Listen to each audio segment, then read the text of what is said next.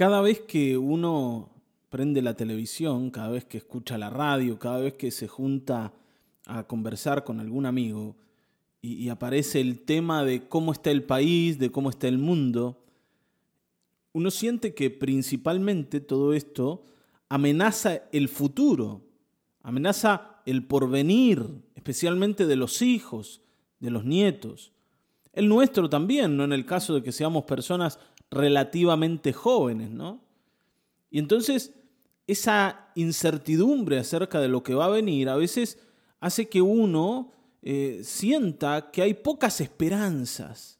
Pero hoy el Salmo 37, a partir del versículo 35 al 40, nos va a decir que hay un porvenir y que ese porvenir es seguro en Dios y que debemos mirar el futuro con esperanza.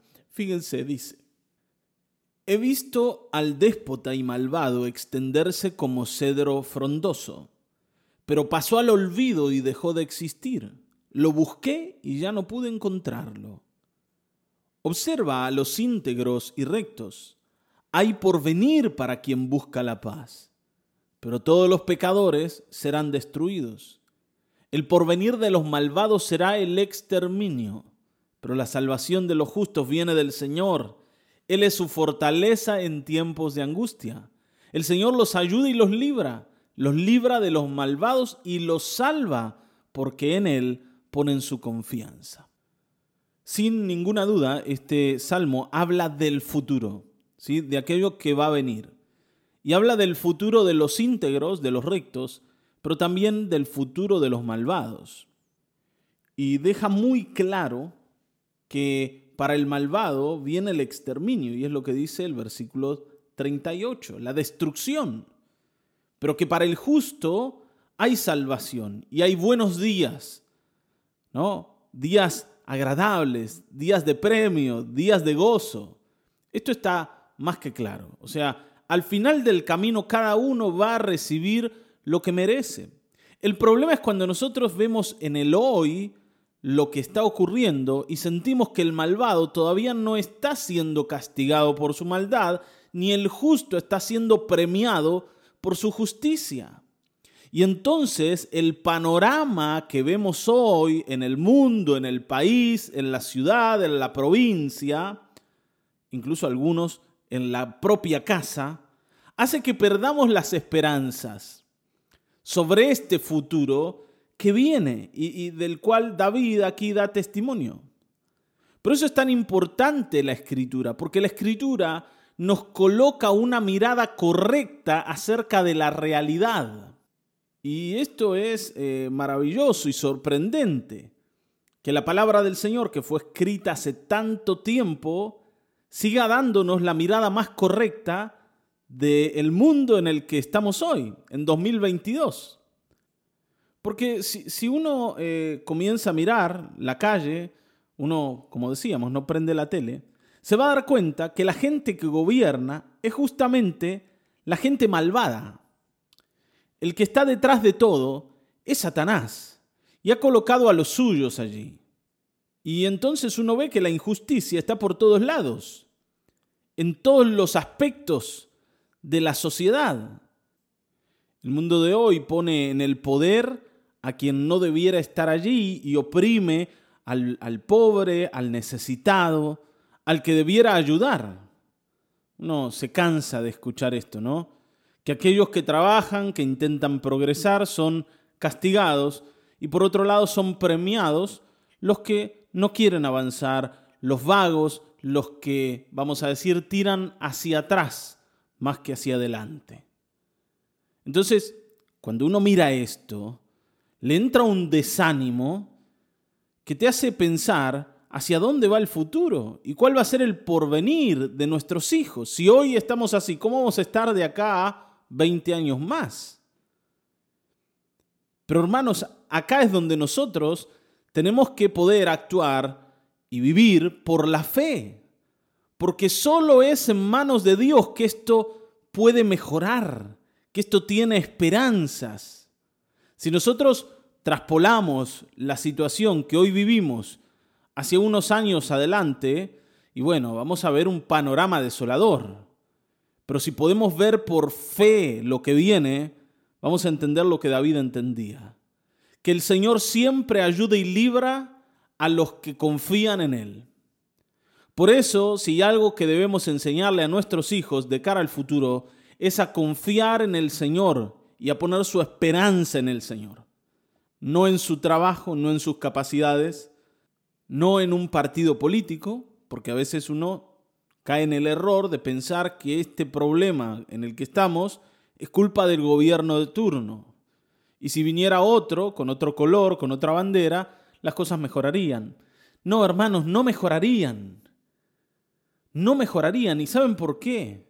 Porque yo no puedo esperar que un hombre, una mujer, un ser humano, que decidió cambiar al Dios verdadero por un ídolo que ni habla, ni ve, ni escucha, ni toca, ahora prefiera a los justos antes que a los malvados. Yo no puedo esperar que alguien que cometió tamaño error ahora acierte en lo que debe hacer. Por eso la esperanza nunca va a estar puesta en el hombre si queremos salir adelante, tiene que estar puesta en Dios. Es más, el libro de Jeremías dice que hay una maldición que pesa sobre todo aquel que confía en los hombres. Dice, maldito el hombre que confía en el hombre y pone carne por su brazo. O sea, aquel que piensa que el rescate va a venir de otra persona, que un día te va a ayudar. No hay nadie que te pueda ayudar. No hay nadie que pueda asegurar el futuro, solo Dios. Ahora, lo bueno de todo esto es que las promesas de Dios acerca del futuro son inamovibles. Él no va a dejar de cumplirlas, no importa cuán feo esté el panorama. Por eso debemos confiar. Porque fíjense, y con esto comienza el versículo 35, dice, he visto al déspota y al malvado extenderse como cedro. Esto es lo que estamos viendo. Pero pasó pasó al olvido y dejó de existir, lo busqué y ya no pude encontrarlo. O sea, lo que hoy vemos no va a ser para siempre así. En cambio, el salmista nos dice, observa a los íntegros. Hay porvenir para quien busca la paz. ¿Vieron? Hoy estamos en medio de una guerra en el mundo. Y, y se está tratando de establecer conversaciones a ver si podemos llegar a un acuerdo pacífico para resolver el conflicto. Pero no solo la guerra esta, ¿no? que está librando Rusia con Ucrania, Ucrania con Rusia, sino las guerras que todo el tiempo libramos, todas las batallas que libramos en, en todos los órdenes de la vida, unos contra otros. Estamos tratando de ganarle al vecino, al amigo, al compañero de trabajo. Estamos en una guerra constante. Y esas guerras nos dicen algo que la mitad de nosotros va a morir. ¿Está bien? ¿Por qué digo la mitad? Porque si uno gana, el otro pierde. Y si todos entramos en la guerra, la mitad de nosotros va a caer en batalla. Tarde o temprano va a ser así. De una manera o de la otra va a ser así. Pero yo tengo que entender que solo buscando la paz puedo ver ¿no? en, el, en el horizonte de la vida un futuro posible. Y buscar la paz es lo mismo que buscar al Señor. Porque el Señor Jesucristo es nuestra paz. Y Dios el Padre ha establecido la paz con todos aquellos que vienen a la fe de Cristo Jesús. El Señor mismo decía, mi paz os dejo, mi paz os doy. Yo no la doy como el mundo la da. Yo les voy a dar una paz que de verdad los lleve a ver un futuro, un porvenir glorioso para ustedes y no tremendo y no destructivo. La salvación de los justos viene del Señor, dice el versículo 39, y Él es su fortaleza en tiempos de angustia. Bueno, miren, hermanos amados, con esto termino, pero quiero decirles que hay una condición para que este futuro precioso y glorioso se acerque a nosotros y sea posible para la vida de nuestros hijos también. Y es que podamos vivir el presente y la angustia del presente, llenos de confianza en el Señor que puede sostenernos. Que hagamos del Señor nuestra fortaleza, porque no hay manera de acercarse a ese futuro glorioso, a ese porvenir maravilloso, si no es tomados de la mano del Señor. No pongas tu confianza en el dinero, no pongas tu confianza en las personas, no pongas tu confianza ni siquiera en vos mismo, ni tus habilidades, ni tus aciertos te van a acercar al éxito que has soñado toda la vida. Solo el Señor puede salvar y solo en Él debemos confiar. Porque cuando miramos lo que pasa en el mundo, vamos a caer en desánimo, pero cuando miramos al trono, vamos a levantarnos fortalecidos, porque vamos a entender que más allá de lo que pase, el Señor sigue sentado en su trono y Él gobierna y Él va a traer para nosotros todo lo que ha prometido. Amén, vamos a orar. Padre, gracias por este tiempo devocional. Gracias por tus promesas maravillosas.